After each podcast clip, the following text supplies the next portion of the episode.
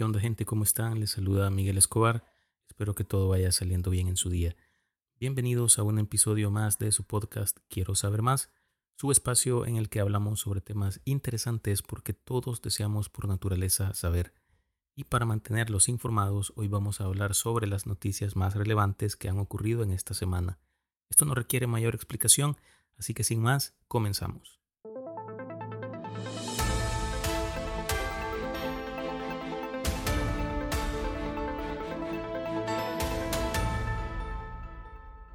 Spotify se retira de Uruguay. La plataforma de streaming Spotify anunció este viernes a través de un correo electrónico a sus clientes uruguayos que comenzará a retirar gradualmente su servicio del país sudamericano desde el próximo 1 de enero y que cesará completamente sus servicios en febrero. En el mensaje, la empresa justifica su decisión diciendo que el gobierno ha aprobado una ley de rendición de cuentas con la que se producen cambios drásticos en la forma en que funciona la música en el país. Spotify ya paga cerca del 70% de cada dólar que genera de la música a las discográficas y editoras, quienes representan y pagan a los artistas y compositores, y ha contribuido con más de 40 mil millones de dólares hasta la fecha. Los cambios con esta nueva ley podrían obligar a Spotify a pagar dos veces por las mismas canciones, se explicó en el texto, al que añaden que a menos que el gobierno aclare que las discográficas y editoras a quienes se paga ese 70% deben asumir la responsabilidad de estos costos, el negocio de Spotify de conectar artistas con sus fans será insostenible. La plataforma explica que quieren seguir brindando a los artistas la oportunidad de conectar con los oyentes y a los fans la oportunidad de disfrutar e inspirarse con su música. Pero sin embargo, en este momento Spotify no tiene más opción que dejar de estar disponible en Uruguay. Este mes de diciembre enviará las últimas facturas a quienes tienen el servicio premium y en enero los usuarios pasarán a tener una cuenta gratuita hasta la suspensión del servicio, que se espera ocurra el 1 de febrero. Luego del 28 de diciembre no será posible iniciar una nueva suscripción. Entendemos que esta noticia puede ser decepcionante y agradecemos sinceramente tu comprensión en este momento complicado. Gracias por ser parte de la comunidad de Spotify. Esperamos poder servirte nuevamente en el futuro, concluye el comunicado que se ha enviado. Las disposiciones legales que han llevado a la gente de Spotify a tomar esta decisión fueron aprobadas por el Congreso uruguayo en octubre de este año y habilita a los artistas a reclamar directamente a las plataformas digitales una retribución por la reproducción de sus obras. Los artículos 329 y 330, aprobados en la rendición de cuentas 2023 en Uruguay, establecen que Internet o redes digitales de cualquier tipo son algunas de las vías por las que los artistas e intérpretes pueden exigir una retribución por la difusión y reproducción de su trabajo, durante el debate de la ley en cuestión, Spotify había adelantado que la aprobación los obligaría a dejar de operar en Uruguay. De esta manera, la plataforma dejaría de funcionar y los usuarios no lograrían acceso al detectarse la zona geográfica en la que están. Cuando se discutía esa ley en el Parlamento, la Sociedad Uruguaya de Intérpretes argumentó que los cambios buscaban actualizar las normas existentes para que los derechos conexos de intérpretes generados en las plataformas digitales sean consagrados en la legislación mediante mecanismos que permitan su aplicación. Para la sociedad de intérpretes, la música digital dejó a los artistas en una situación de gran perjuicio y por tanto de vulnerabilidad en cuanto al pago de sus regalías. Actualmente en ese país, los usos de la música en plataformas digitales correspondientes a intérpretes y productores musicales son cobrados exclusivamente por los productores, no así por los intérpretes, generándose una situación de inequidad y falta de justicia según la sociedad de intérpretes.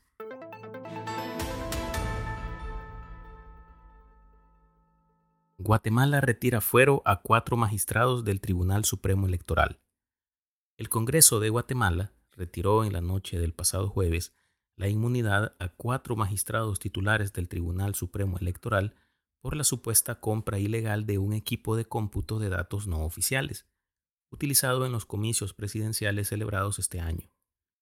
La decisión de los legisladores fue votada a favor por 108 de los 160 integrantes del órgano de Estado y deja sin inmunidad a los magistrados, quienes podrán ser investigados y detenidos en cualquier momento por este caso, promovido por dos activistas de extrema derecha. Los magistrados despojados de la inmunidad que gozaban por el cargo son Irma Palencia, Maynor Franco, Gabriel Aguilera y Ranulfo Rojas, quienes estuvieron al frente de la organización de las elecciones celebradas este año en Guatemala.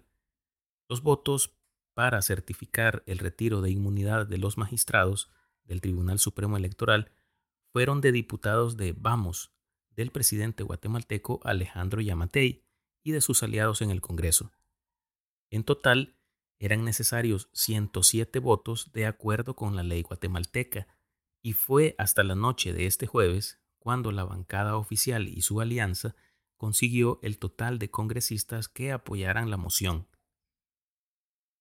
La acusación que se plantearía en contra de los magistrados es por abuso de autoridad, fraude e incumplimiento de deberes, la cual será promovida por el Ministerio Público, una entidad señalada de intentar revertir los resultados electorales de este año y que ha asegurado que existen irregularidades en la compra de un sistema de transmisión de resultados electorales que funcionó en los comicios generales de Guatemala del 25 de junio y en el balotaje del 20 de agosto.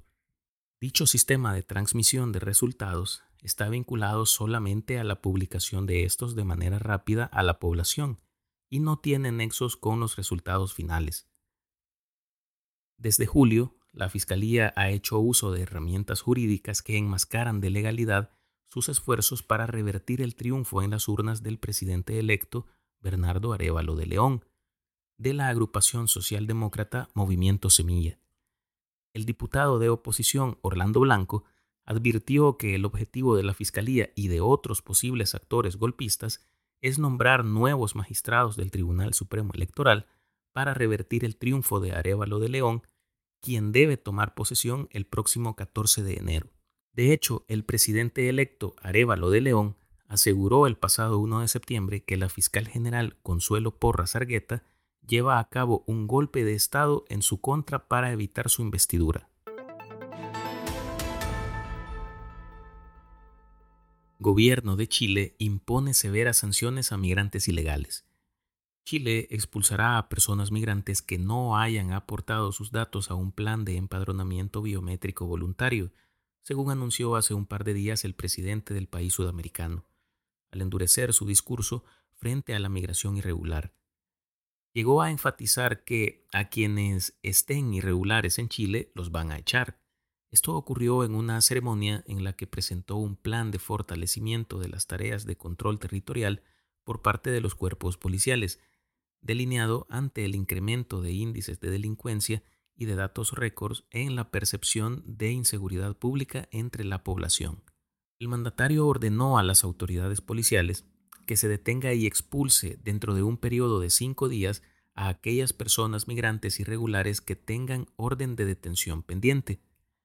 El gobierno promovió durante 2023 un plan de empadronamiento biométrico para migrantes irregulares.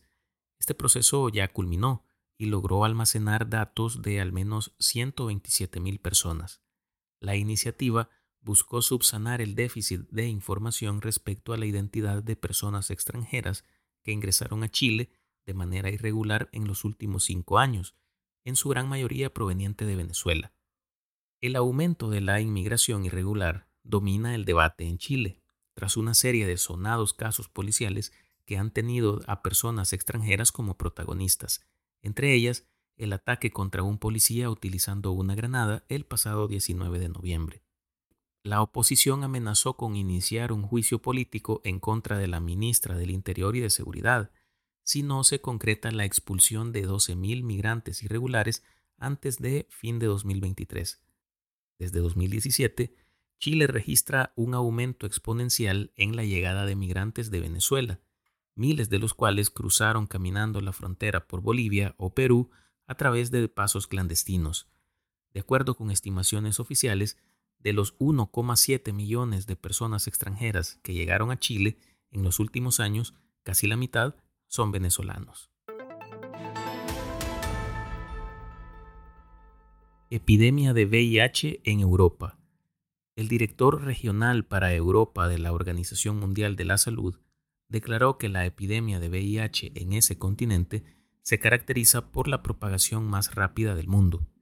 En un mensaje dedicado al Día Mundial de la Lucha contra el SIDA, que se celebra el 1 de diciembre, el funcionario manifestó que, con los recursos y tecnologías hoy existentes para diagnosticar, tratar y prevenir la transmisión del virus, nadie en la región debería sufrir de VIH ni fallecer por esa causa agregando que irónicamente la región europea de la OMS tiene la epidemia de VIH de más rápido crecimiento en el mundo, mencionando además que muchas personas acuden a centros médicos demasiado tarde, de manera que el 50% de los europeos que están contagiados reciben un diagnóstico tardío.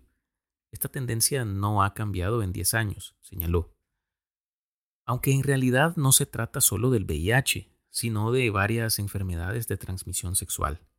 El resurgimiento de infecciones como la sífilis, la clamidia o la gonorrea y el aumento de casos de VIH han disparado las alarmas en toda Europa.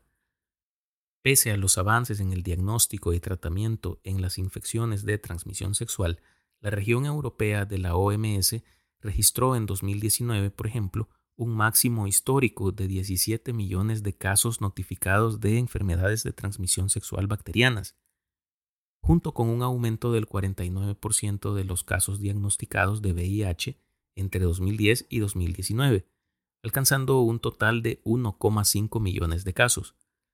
La epidemia de COVID-19 y la guerra en Ucrania empeoraron aún más el progreso hacia el objetivo de la Agenda Europea 2030, eliminar las epidemias de VIH, la hepatitis viral y las enfermedades de transmisión sexual. El Centro Europeo para la Prevención y Control de Enfermedades dice que no solo Europa, sino también Asia, no alcanzan los objetivos para poner fin al SIDA en 2030 y pide mejorar el acceso a pruebas. Según un informe reciente de esta organización, a medida que el número de nuevas infecciones por VIH y las tasas de mortalidad relacionadas con el SIDA siguen disminuyendo en Europa y Asia Central, el progreso hacia el fin de la epidemia de SIDA para 2030 será viable en toda la región. Para ejemplificarlo, solo el 83% de las personas que viven con VIH conocen su estado serológico. De este número, el 85% está recibiendo tratamiento y el 93% de estas personas han alcanzado la supresión viral. En lo que respecta a las pruebas para diagnosticar la enfermedad, si bien las pruebas tradicionales en clínicas siguen siendo comunes, están ganando terreno modalidades más innovadoras, como pruebas caseras y las realizadas por cuidadores no profesionales. En muchos países persisten barreras legales a las pruebas de VIH, lo que afecta desproporcionalmente a ciertas poblaciones. Los datos sobre la aceptación de las pruebas entre poblaciones clave como los migrantes indocumentados siguen siendo limitados. El estigma y la discriminación que enfrentan quienes viven con este virus también son motivo de preocupación según encuestas realizadas por el Centro para la Prevención y Control de Enfermedades. Según los datos aportados por las encuestas, se conoció que un porcentaje significativo de los encuestados ni siquiera habían revelado su situación a familiares o amigos, y muchos también temían un trato diferenciado en los entornos sanitarios. Estos datos subrayan la importancia de esfuerzos específicos en educación, conciencia e intervención para combatir el estigma, especialmente para los grupos marginados que incluyen minorías étnicas, prisioneros, trabajadores sexuales y drogadictos. Con este dato vamos a finalizar este episodio no sin antes darles las gracias por escucharme y pedirles que se suscriban, califiquen y compartan este podcast en su plataforma preferida, o con sus amigos, familiares, compañeros, con quien ustedes deseen. Los invito además a que me sigan en X y en Instagram como Miguel Escobar. Nos escuchamos la próxima semana con un nuevo resumen de noticias semanal. Les deseo como siempre lo mejor, cuídense y hasta pronto.